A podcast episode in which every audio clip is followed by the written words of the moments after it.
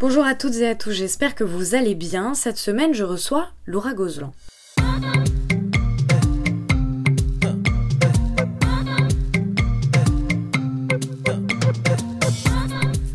Présente est un podcast dans lequel je souhaite mettre à jour ce qui vient en amont puis en aval de l'art contemporain. Mes questions portent donc rarement sur les œuvres en elles-mêmes, mais davantage sur toutes les réflexions et les doutes qui gravitent autour de celles-ci. Car ici, je m'intéresse d'abord à la manière dont la vie de mon invité impacte son travail, puis à l'inverse, à la façon dont son travail vient impacter sa vie. Dans Présente, j'essaye de mener les conversations comme j'ai l'habitude de le faire en tant que critique d'art, dans les ateliers d'artistes ou à la terrasse des cafés, sauf qu'ici nous sommes enregistrés et vous avez la possibilité tout écouter. À la rentrée 2019, Valeria Cetraro m'a invité à découvrir l'exposition qu'elle présentait dans son espace de la rue Caffarelli. Je m'y suis rendue et j'ai tout de suite été interpellée par ce que je voyais. J'avais pénétré dans un drôle d'univers. Dans celui-ci, rien me semblait vraiment évident. Il y avait de fluides rideaux jaune pâle qui créaient une atmosphère contradictoire entre le boudoir et la clinique spécialisée en chirurgie esthétique et puis un son qui ajoutait euh, à la pesanteur de l'espace, c'était des boucles lancinantes et une voix très grave que l'on devinait vocoder. Là-bas, j'ai fait la connaissance de Mum, une espèce de bourgeoise déjantée, obsédée par son envie de rester jeune. Se défoncer à la momie était la cure de jouvence de cette sorcière totalement barrée. En somme, un étonnant personnage dont je souhaitais discuter aujourd'hui avec sa créatrice, Laura Gozlan. Je suis donc ravie de la recevoir pour le neuvième épisode de Présente. Bonjour Laura, comment vas-tu? Hello, tout va bien, merci même cette euh, femme que j'ai décrit succinctement et qui apparaît dans tes dernières vidéos, j'ai pris énormément de temps à savoir ce que je pensais d'elle. En fait, je savais pas trop si je la trouvais trop cool ou à l'inverse totalement pathétique. Est-ce qu'il faut l'aimer ou pas? Ou en tout cas, euh, qu'est-ce que toi tu ressens pour elle?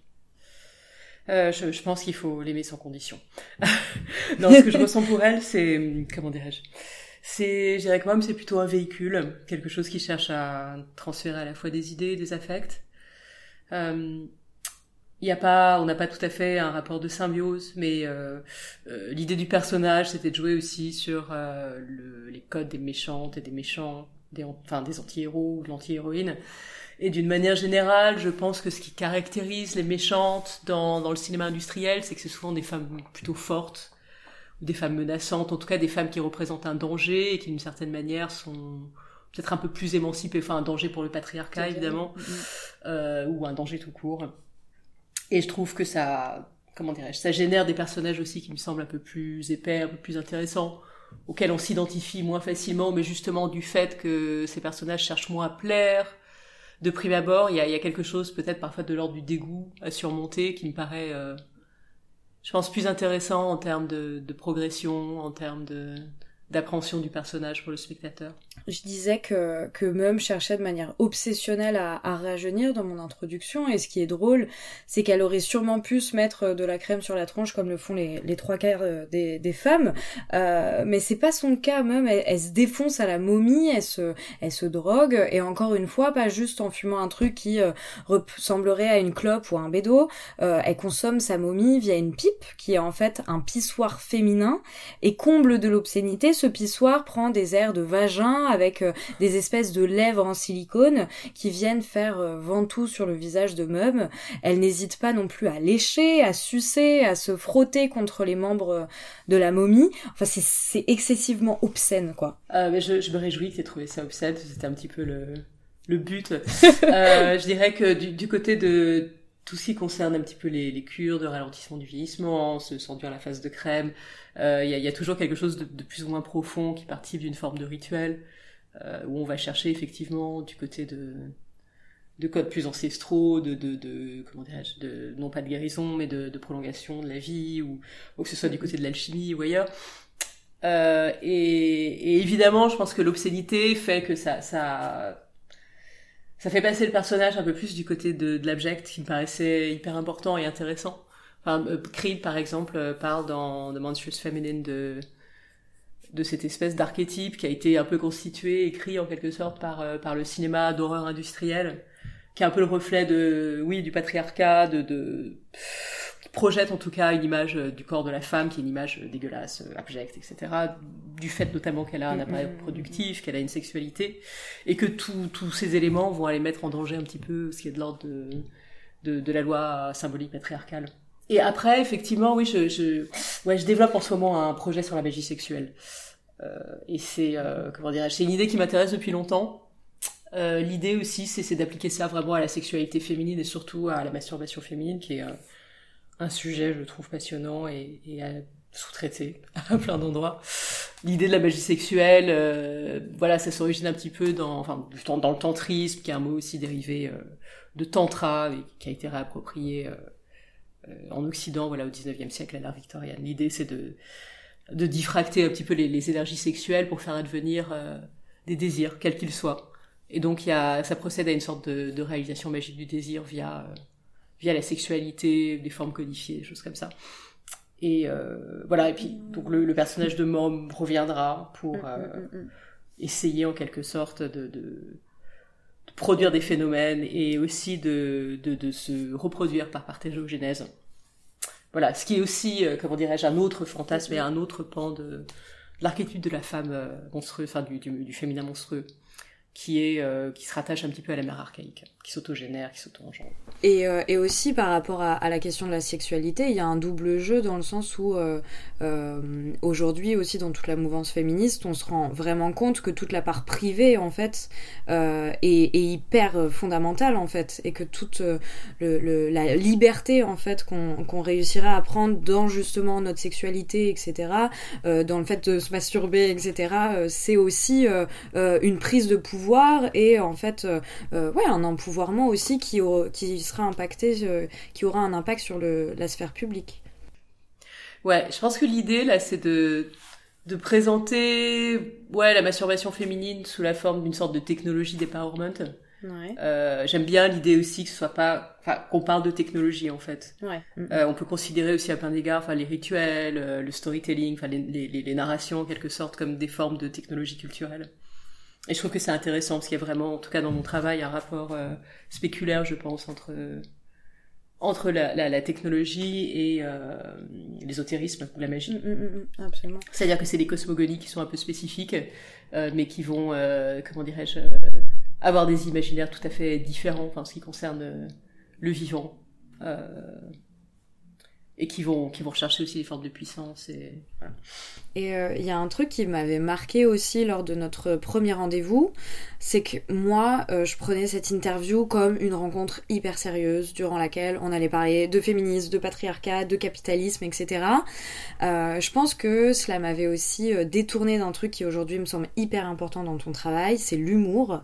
et c'est que toute cette obscénité, elle en devient drôle aussi, et c'est ce que tu disais au début, c'est que ton personnage, il, il fonctionne quand, quand quand il te fait à nouveau marrer, quoi. Ouais, j'ai l'impression, enfin, c'est devenu le cas depuis depuis quelques temps, mais c'est vraiment la, la, chose qui m'est le plus cher dans mon travail. Et évidemment aussi l'humour, je pense que ça ça rejoue euh, d'autres liens que des liens simplement de de prescription, euh, qui sont des liens, enfin quelque chose qui est lié évidemment euh, à l'autre, à l'altérité, qui est du côté de la tendresse, de l'amitié, mm-hmm. de l'amour, de l'empathie aussi. Et je pense que l'idée en fait de, de comment dirais-je de de l'humour grotesque, c'est que à la fois l'horreur et l'humour s'aggravent mutuellement. C'est-à-dire que les choses sont jamais aussi drôles que quand elles sont horribles et jamais aussi horribles que quand elles sont drôles, il me semble. Et euh, c'est un registre aussi qui m'est cher, c'est-à-dire que c'est des formes qui sont pas du tout des formes sublimes, euh, enfin, que ce soit le comique, etc. Après, je me suis nourrie aussi de personnages qui, voilà, qui venaient de films, euh, pas, aussi variés que Mom, par exemple, de John Waters, ou Whatever Happened to Baby Jane de d'Albridge, où on a des personnages de comment dirais-je, de femmes psychopathes, qui sont des femmes au foyer dans le cas de, de Serial Mom, euh, mais qui sont mhm. aussi des sortes de, de déesses matriarcales, euh, puissantes, euh, dangereuses et drôles, et, et qui, qui, renouvellent finalement des modèles féminins qui sont certes extrêmement potaches, mais, mais je trouve qu'ils les renouvellent un peu puissamment, quoi. Alors après, du côté de Whatever Happened to Baby Jane, on est, on est dans une espèce de, comment dirais-je, on est on est face à, deux portraits de femmes qui sont qui sont pas tout à fait antagonistes mais qui sont à la fois dangereuses à la fois malveillantes à la fois extrêmement drôles à la fois extrêmement touchantes aussi. Et, j'aime bien cette complexité enfin j'ai l'impression que ça ça ajoute un peu d'épaisseur à, des personnages qui sont hélas trop souvent encadrés dans ouais dans des dans des figures archétypales. ouais Ouais, parce qu'en fait, finalement, avec l'humour, tu réussis à créer une espèce d'altérité, en même temps, ça fait, euh, c'est, c'est une sorte de, de, bras d'honneur aussi. Enfin, tu vois, je sais, enfin, je sais pas, tu m'arrêtes si j'ai une ânerie, hein, mais, mais tu vois, j'ai l'impression que, que la personne qui, qui, qui rit est aussi, euh, est aussi douée d'une force incroyable, tu vois. Ouais, je pense. Enfin, en tout cas, ça, me paraît euh, être le, le, le, le, moindre geste. Donc pas de générosité, mais en tout cas, j'ai l'impression que s'il faut engager quelque chose avec la spectatrice, le spectateur, c'est voilà, on peut commencer par ça. En tout cas, on est on est sur un terrain commun et à partir de là, on peut commencer à à parler de de, choses peut-être plus plus épaisses, plus développées, plus complexes. Enfin, il me semble que c'est à ce moment-là qu'on commence à, à entretenir un dialogue. Et euh, sache que ça, ça fiche la pression de te recevoir parce que tu as, tu as plein de fans qui en général sont, sont des jeunes nanas et des jeunes artistes qui ont beaucoup d'admiration pour ce que tu fais. Euh, et je pense que c'est aussi dû à la part performative de ton travail. Ce que j'ai pas dit depuis le début, c'est que ce personnage même, c'est toi qui l'interprètes. Euh, tu te grimes, tu te joues de cette obscénité dont on parlait. Et je pense que ça fait du bien aussi de voir une artiste et qui plus est une nana euh, qui en, en a rien à foutre et qui y va, quoi. Eh bien. Euh, et je pense que ça ouvre en fait beaucoup de portes pour, euh, pour beaucoup. Je pense qu'il y a, y a aussi quelque chose qui est lié à, aux pièces peut-être antérieures à Mom, ou le fait de travailler sur, euh, sur des archives qui m'appartenaient pas, qui étaient des archives, je sais pas, scientifiques, filmiques, films de genre plus, pour la, pour, plupart, ou des archives anonymes qu'on pouvait trouver sur, sur Internet, faisaient rentrer aussi quelque chose de, de l'ordre de l'altérité et peut-être euh, ces montages témoignaient davantage de quelque chose de l'ordre d'un affect collectif. C'est peut-être pour ça aussi que euh, bon voilà à un moment donné ces, ces pièces ont parlé davantage à jeunes artistes qu'à des artistes de ma génération, je sais pas. Euh, et, et tant mieux. Enfin si si comment dirais-je si si Mom euh, réussit à gagner un peu la sympathie de je sais pas, d'un public. euh, comment dirais-je? Ce qui me semble, c'est que ouais, je, je, pense que le, le, le fait d'interpréter les choses soi-même, même s'il y a, y a une part de naturel, il y a une part de jeu aussi. Enfin, on est on n'est pas loin effectivement des jeux de l'enfance. Euh, il y, a, y a quelque chose où on s'engage. Euh, moi, je n'avais pas forcément l'idée de, de, déléguer, en tout cas, ce rôle à, à une interprète, parce que je, je, me rends compte de la complexité euh, que enfin qu'il y a en tout cas dans le dans le travail d'interprétation et dans le travail de direction d'actrice d'acteur c'est quelque chose que j'ai un petit peu pratiqué je sais que c'est extrêmement euh, glissant comme terrain et il me semblait que c'était plus intéressant effectivement de d'éprouver les choses avec mon propre corps et encore une fois voilà le enfin c'est un peu mon corps qui devient un petit peu le véhicule de ce film euh, le, le, fait aussi que je, je réactive des, des pièces, des sculptures des objets qui, qui existaient déjà dans ma pratique, euh, ça faisait sens en tout cas que ce soit moi qui les manipule, il me semble. Comme étant un petit peu la mère des objets. Enfin d'ailleurs le personnage s'appelle Mom. C'est une sorte euh, d'entité comme ça qui, qui, qui, comment dirais-je, qui passe à la fois euh, euh, par, euh, je sais pas, la figure maternelle, abusive, peut-être un peu psychopathe, et euh, en fait, euh, ce que je trouve assez fou dans ton travail, c'est que, à l'inverse, je le trouve amoral, pas immoral, hein, mais, mais vraiment amoral dans le sens où tu nous imposes aucun jugement. Euh, on ne sait pas si tu adoubes euh, ce que fait Mum, si tu trouves ça ridicule ou au contraire si c'est ce que tu fais toi-même dans la vraie vie entre guillemets. Et, euh, c'est super fort parce que euh, moi en tant que spectatrice, au-delà même de ne pas avoir la sensation qu'on m'impose de penser telle ou telle chose, euh, en fait, j'en je, suis paumée. Euh, je sais pas euh, quoi ressentir, et là, ça laisse énormément de place à la réflexion. Tu vois. Je sais pas si je la double. En tout cas, effectivement, ouais, c'est un personnage qui est assez proche de, de ce que je suis par certains côtés. L'idée de de rester dans le gris, c'est que je trouve qu'on a, enfin c'est pas tout à fait dans le gris, mais on est ni tout à fait dans le blanc, ni tout à fait dans le noir. On est quand même dans des zones qui sont des zones de marge. Et le, le personnage est un personnage de marge en quelque sorte.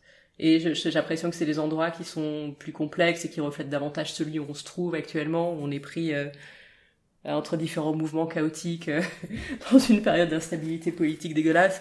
Euh, donc en quelque sorte, euh, l'idée de ces pièces, c'est pas non plus d'émettre un jugement moral aussi en quelque sorte, parce qu'il est quand même question aussi de, de projets posthumanistes qui soulèvent des questions d'ordre éthique qui sont assez assez comment dirais-je euh, qui sont ouais qui sont qui sont assez inextricables d'un côté je pense que ce qui m'intéresse dans ces projets euh, c'est que potentiellement il y a, y a, quand même quelque chose euh, qui qui va essayer de renouveler. Enfin bon, c'est le cas depuis le, l'après-guerre, hein, mais euh, euh, ben voilà, la, la, pensée humaniste, telle qu'on l'a on l'a hérité de, de la Renaissance. Euh, il y, a, y, a, différentes conjonctions, que ce soit du côté du cybernétisme, il y a, y a, une relecture aussi un petit peu des, des binarités masculin-féminin, enfin, du côté de la science, etc. Euh, et ce qui m'intéresse aussi, c'est que ce projet posthume, en quelque sorte, on pourrait euh, voir des liens forts avec le, le, projet initial du cosmisme russe, euh, comment dirais-je, proposé en quelque sorte au, au, tournant du 19e et du 20e siècle par, par Fedorov, qui était voilà une pensée plutôt ésotérique qui a été récupérée au moment de la première révolution russe, qui s'est un peu développée dans les années 20 et 30, et qui propose une idée que je trouve assez fascinante, à savoir que il faut vaincre la mort euh, au même terme qu'il faut vaincre la maladie dans, dans une optique de progrès social. Et que évidemment le l'ultime but de ce progrès, et d'ailleurs le, le, le, projet s'appelait The, Common Task, était de, de réveiller les morts de toutes générations confondues, euh, de les installer dans des sortes de musées, euh, de musées à travers l'espace, du coup euh, c'est de là aussi qu'est venue un petit peu l'idée de, la conquête spatiale russe. Après, évidemment, euh, le posthumanisme, oui, enfin, c'est quelque chose de très confus, c'est une sorte de, de euh, mais ce qui est sûr, c'est que c'est, comment dirais-je, c'est, financé aussi à une échelle, euh, comment dirais-je, quasiment industrielle. Et il y a, évidemment une idéologie extrêmement ultralibérale, si je puis me permettre, qui sous-tend certains de ces projets. Mais, euh, mais, mais je trouve que ces projets sont aussi d'un autre côté fascinants. Et, et pour avoir relu un petit peu en temps de confinement, en tout cas des, des bouquins de Greg Egan, qui est un auteur de, de science-fiction dure, vraiment, euh, et qui va vraiment se plonger dans les détails les, les plus obscènes, en quelque sorte, de, de, de, ce que pourrait être de possibles développements, à la fois de la super-intelligence, euh, euh, bon, pas que, hein, mais, mais en tout cas des projections relatives au, au post-humanisme. Il y a quelque chose d'extrêmement vertigineux qui paraît aussi Bacon and Life et qui fait penser effectivement que si on trouvait un moyen effectivement de tordre euh, ces idéologies, de tordre ces technologies, de les appliquer à la fois au bien commun, à une forme de progrès social, c'est-à-dire pas du tout euh, aux objectifs qui lui sont donnés actuellement, peut-être qu'on pourrait euh, euh, voilà en faire quelque chose de vraiment intéressant. Mais l'idée en tout cas de ces vidéos, par moi, enfin excuse-moi si je je je, je m'étale là-dessus, c'est de de pas apporter de jugement direct, enfin de, de oui ne pas être dans le jugement quoi. Ouais, de, de et c'est c'est ça qui est assez intéressant aussi, c'est que quel que soit le prisme en fait, tu tu parles de de enfin tes vidéos, elles sont excessivement complexes dans le sens où elles elles font appel à, à beaucoup de références, euh, à il euh, n'y a pas juste un unique sujet en fait que tu viens traiter. Enfin moi par exemple, je me suis posé plein de questions dans cette question d'amoralité. Je me suis posé plein de questions aussi sur ma propre vision de la femme par exemple, parce qu'au début euh, je, je tu vois, quand je disais que je savais pas trop ce que je ressentais pour Mum, bah c'était un peu ça. Je savais pas. D'un côté, je la trouvais ridicule parce que elle était, euh, elle courait vers sa jeunesse et je me disais mais quelle, tu vois, enfin c'est bon quoi. Euh, euh, T'as des cheveux blancs, tu vas avoir des rides. Oui, bon bah c'est comme ça, tu vois. Et je et comme comme j'ai tendance à mépriser les nanas qui se font qui se refont faire le visage, machin et tout. Et en fait, je me suis dit mais finalement est-ce que je suis pas en train de recréer moi-même des oppressions et en fait euh, euh, et de leur imposer finalement une certaine vision que j'ai de, du corps de la femme en fait et euh, et du coup non enfin tu vois comme je j'ai pas le droit d'interdire à une personne ou de mépriser une personne qui va porter le voile je vais pas j'ai pas le droit de mépriser une personne qui euh, qui veut se refaire faire le visage parce que moi je considère que la femme doit être comme ça ou comme ça et euh, et, en fait tu vois tu m'as permis aussi de de de réfléchir à tout ça et de réenvisager tout ça aussi, tu vois, de me remettre face à, à, à mes propres, ma propre vision du monde. Ouais, en tout cas, il me semble qu'il y a, y a quelque chose plus que du ridicule, à mon avis, qui est de l'ordre du grotesque et de la bouffonnerie. Et, et ça aussi sont des, des éléments qui, qui, ont un potentiel euh, de contestation, il me semble. Après, la, la question du, du, féminisme intersectionnel, c'est extrêmement complexe et je suis... Bon, voilà, enfin, en tout cas, moi, c'est évidemment le féminisme qui m'intéresse. Et je trouve que enfin, évidemment, il y a, y a, des dictates euh, extrêmement pesants qui sont imposés euh, à la jeune féminine. Il y a, y a, différents types de, de, réponses qui sont apportées, mais mais mais j'essaye aussi peut-être de, de, de, comment dirais-je de m'extraire un petit peu de tout ça en tout cas de ces endroits de jugement potentiel pour voir ça aussi comme une sorte de, de, de phénomène qui m'englobe enfin dans, dans, lequel je suis impliquée mais de d'essayer de prendre un petit peu de distance vis-à-vis de ça et de surtout pas être justement moi-même dans le jugement parce que d'une certaine manière euh, tout ça est est assez passionnant. On n'a pas forcément besoin en plus de d'ajouter un appareil moral, je pense, pour euh, mm, mm, pour se faire une idée de ce que c'est. Euh, et encore une fois, je pense qu'on est on est toujours situé à un endroit qui fait que on n'a qu'une connaissance extrêmement partielle de ce que ressent l'autre, de des problématiques euh, face auxquelles ils sont ils sont confrontés quoi. Euh... J'abonde en ton sens euh, évidemment.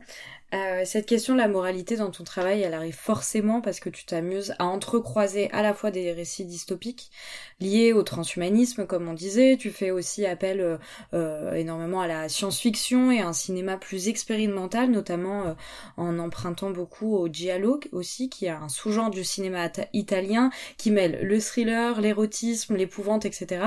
Tout ce que je viens d'énumérer, on peut le placer du côté de la fiction, et pourtant tu emploies toute cette esthétique pour parler de thématiques très concrètes qui sont euh, pas si futuristes que ça, à savoir donc euh, la course vers euh, la jeunesse éternelle dont on parlait, mais aussi les zombie drugs qui existent très concrètement. enfin, il y a, un jeu hyper troublant entre le réel et l'imaginaire, et du coup on n'ose plus trop se moquer de tes personnages parce que finalement c'est peut-être un peu ce qu'on est devenu. j'ai oublié de le dire, mais effectivement, en fait, c'est des vidéos déjà qui sont très courtes, c'est vraiment des micro-fictions. elles, font chacune cinq minutes, il y en a trois. Euh, donc euh, il y a effectivement des éléments dans la voix off, mais qui sont quand même relativement discrets. Et puis il y a la, comment dirais-je, euh, l'image de départ de, de, de, la première vidéo qui nous montre une pétition qui a circulé, qui proposait effectivement d'extraire du jus de momie. Euh, pour en faire une boisson carbonatée, euh, la consommer et mourir enfin. Et, donc euh, cette image existe vraiment. J'aime bien utiliser effectivement des images d'archives. Pendant longtemps, j'ai pillé le, le giallo, notamment, enfin des, des œuvres de, de, Lucio Fulci, qui est un énorme un énorme formaliste, qui est une sorte, comment dirais-je, de virtuose de la mise en image. C'est des films d'exploitation, donc effectivement le, le scénario, le storytelling en quelque sorte est quelque chose qui est vraiment rencardé euh, derrière, je pense, euh, des, des, ouais, une mise en image qui est et un langage formel qui est extrêmement expérimental. Ce qui m'intéressait aussi particulièrement dans le cinéma de Fulci, c'est qu'il y a quelque chose vraiment à son insu qui se dégage et qui témoigne un peu du contexte idéologique des années de plomb. Euh, c'est voilà, je, je je fais plus tellement de fan footage, du moins moi que j'en faisais il y a il y a deux trois ans. Euh, mais, euh, mais ce qui m'intéresse aussi dans, dans ces œuvres, qui sont des œuvres cinématographiques, c'est forcément une part de réel qui s'immisce à l'intérieur. Et on sait à quel point le réel, euh, la fiction, se... pareil, s'aggrave l'une et l'autre. C'est-à-dire qu'on peut, on peut trouver quelque chose de beaucoup plus vertigineux dans le réel, et la, la fiction peut nous paraître beaucoup plus familière que, que le réel ne, ne, peut l'être parfois. Mais il me semble encore une fois que dans le principe du de footage, ce qui m'intéressait, c'était qu'on perd un petit peu la, l'origine, la destination, en tout cas des œuvres euh, dont voilà dont on sert, sans pour autant perdre le contexte idéologique. Et c'est un petit peu le ce qui m'intéresse le plus, c'est-à-dire que qu'est-ce qui est laissé dans ces images, euh, qui qui est pas là à dessin, euh, qu'est-ce qui trahit un petit peu en tout cas les, les, les productions, surtout le cas dans le quand c'est le cas en tout cas dans le cinéma industriel, c'est je trouve ça beaucoup plus intéressant parce que finalement ça devient un document en plus d'être une œuvre de fiction. Ensuite, je trouve qu'il y a, y a non seulement des sortes de raccourcis qui se créent, enfin une porosité entre les seuils de fiction, les seuils de réel, enfin quelque chose qui va s'épancher dans l'un et dans l'autre, et aussi cette question de, de la science-fiction notamment. Enfin, je trouve qu'il y a, y a y a cette notion de futurité, d'une forme de futur qui va s'attarder dans le présent, euh, qui, qui, qui est palpable effectivement dans un certain cinéma de science-fiction et qu'on peut retrouver aussi un petit peu dans, dans l'idéologie, euh, voilà, qui est aussi encore sous-jacente dans certains documentaires scientifiques. Euh, et j'essaye de, de, de, créer des zigzags en fait euh, au sein de la temporalité des différentes pièces que je montais à l'époque, des zigzags et de, des sortes de raccourcis qui vont mettre à jour quelque chose qui est plus de l'ordre d'archétype ou de ou de mythes techniques ou de, de fantasmes en fait, voilà, qui, qui se cachent un petit peu derrière euh, euh, toute la question des, ouais, de, la technologie des sciences. Encore une fois, moi, ce qui m'intéresse, c'est aussi le, le, rapport spéculaire de, de, de l'ésotérisme, de l'occultisme et, et de la chose scientifique ou technologique. Donc, euh, euh voilà. Mm, mm. oui, effectivement, je mettrai les liens. De toute manière, il y a beaucoup de références dans ce dans cette interview, donc je, je tâcherai de mettre tous les liens euh, en description euh, sur les différentes plateformes. Et ouais, parce que moi j'ai regardé, je, disais, je connaissais pas du tout euh, les les Gialli et, et et même Lucio Fulci et c'est mais totalement ouf quoi. Enfin, t'as des scènes, j'ai vu des extraits, mais incroyable. Enfin, c'est vraiment, c'est juste c'est trop bien. Donc ouais, ça, vraiment, je mettrai tout en, en description et je vous invite à aller voir euh, ce qu'il en est. Dernière question, Laura, Oui. euh, qui, qui est la même à chaque fois. Euh, Est-ce que tu réussis à vivre de ton travail? Eh bien, j'en vis mal, comme comme pas mal d'artistes. Et la situation est que je, je, ce qui est terrible en ce moment, c'est qu'effectivement, on risque d'assister à pas au plongeon, mais à la, à la reprécarisation de, de tout un milieu. Et ça, c'est absolument désolant. Enfin, on est déjà assez précaire. Euh, mais je pense que bon voilà les choses enfin je, je, je souhaite ardemment que les choses s'arrangent mais il va falloir euh, je sais pas procéder à des, des, changements politiques radicaux pour que pour que ce soit le cas. Euh, en tout cas, je oui, moi j'ai la chance d'avoir une galerie, donc d'un certain côté, euh, j'ai parfois des ventes, euh, des acquisitions, parfois des bourses. Je viens d'en obtenir, euh, d'obtenir une bourse de production, donc je suis très très heureuse. mais ça, ça, ça soulève la question de ouais du financement des œuvres et c'est c'est encore c'est encore autre chose. Après, j'ai aussi un poste d'enseignement en école d'art. L'un dans l'autre, voilà, tout ça fait que que il y a des années où ça tient, des années où ça tient moins. Euh, il se trouve que pendant longtemps j'ai fait du fan footage aussi parce que c'était une économie quasi nulle, c'est-à-dire que j'avais pas de, de, collaboratrices, de collaborateurs à rémunérer. Euh, mais euh, ouais, effectivement, enfin c'est toujours c'est toujours des systèmes à trouver, c'est toujours un équilibre plus ou moins précaire. Et la, la, question du financement des œuvres, c'est finalement extrêmement complexe. Mm -hmm. Ouais, parce que là, on se voit opérer finalement presque un double drame dans le sens où il y a déjà la vie de l'artiste qui est euh, qui est parfois même mise de, côté parce que bah finalement t'arrives pas à vivre de ton travail donc t'es obligé de trouver un autre taf à côté, un autre truc. Et en plus de ça, euh, ça impacte également le travail euh, de l'artiste en, lui-même dans le sens où tu vas peut-être même euh, envisager ton travail différemment parce que t'as pas la, les moyens de le financer. Donc il yes. y a ce double truc qui est. Ouais. Il y a, mais il y a aussi, je pense, un petit peu le mouvement inverse, à savoir.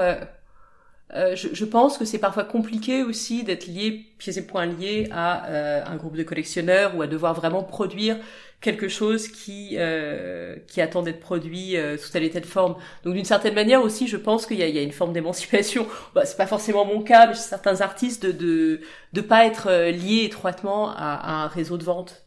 Enfin, de pas être lié étroitement au marché. Enfin, c'est très complexe. J'ai l'impression que c'est toujours des des rapports à géométrie variable qu'il faut réinventer constamment. Ouais, c'est compliqué. C'est bien. Restons comme dernier mot, réinventer, c'est très bien, ça me va.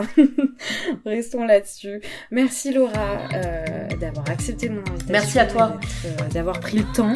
Euh, C'était le neuvième épisode de Présente. Merci d'avoir écouté. Encore une fois, merci Laura.